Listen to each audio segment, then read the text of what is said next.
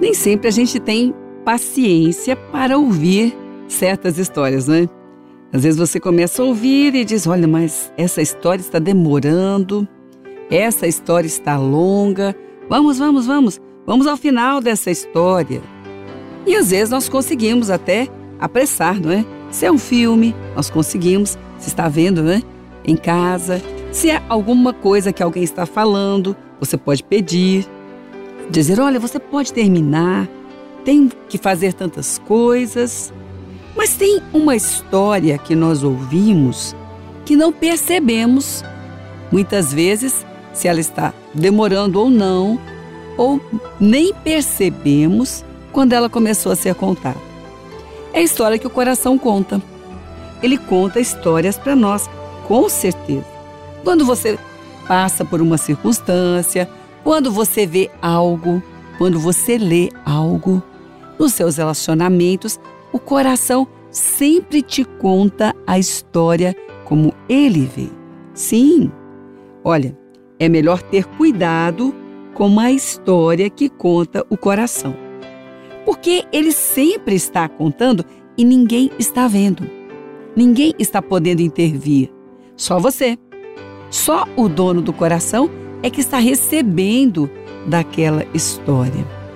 E é melhor ter cuidado porque ele é enganoso.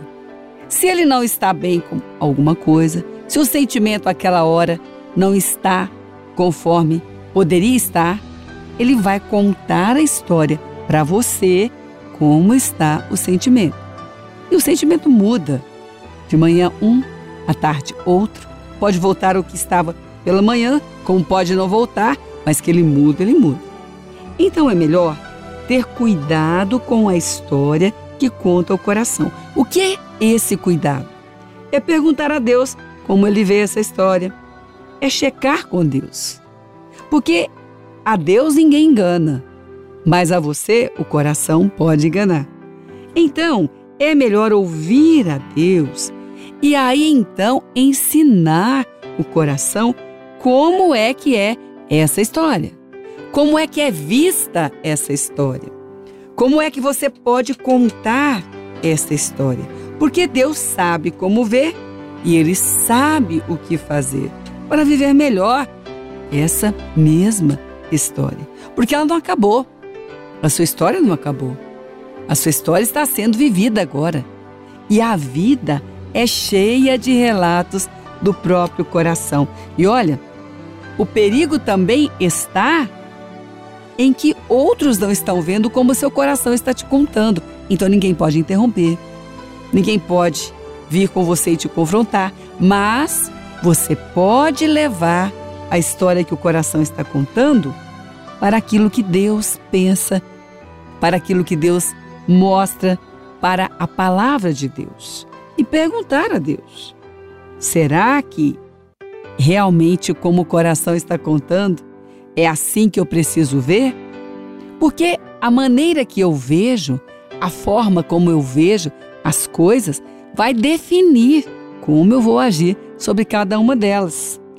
Então, o coração, já que é enganoso, é melhor agora, nessa circunstância que você está vivendo, quem sabe uma crise de um relacionamento, quem sabe uma, um momento onde você não sabe como agir, mas o coração está sentindo e te empurrando tantas vezes a agir de uma forma que você não agiria em outra circunstância.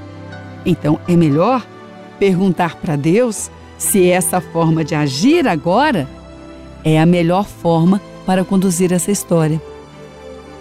É melhor lembrar que, querendo ou não, estando atento ou não, durante todo o tempo o coração te conta a história. A história da sua vida, o que aconteceu hoje pela manhã.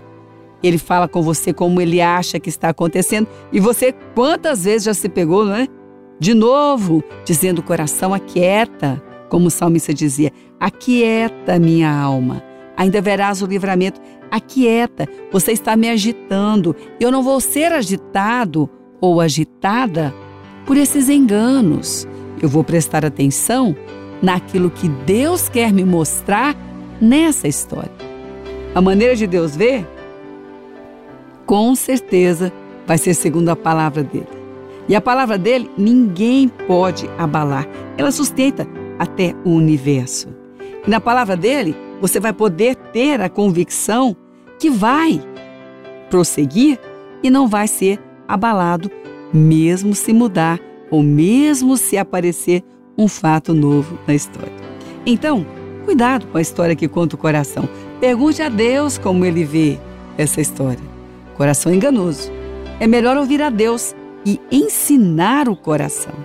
Deus sabe como ver e ele sabe o que fazer e tem poder para te fazer viver bem melhor a sua história.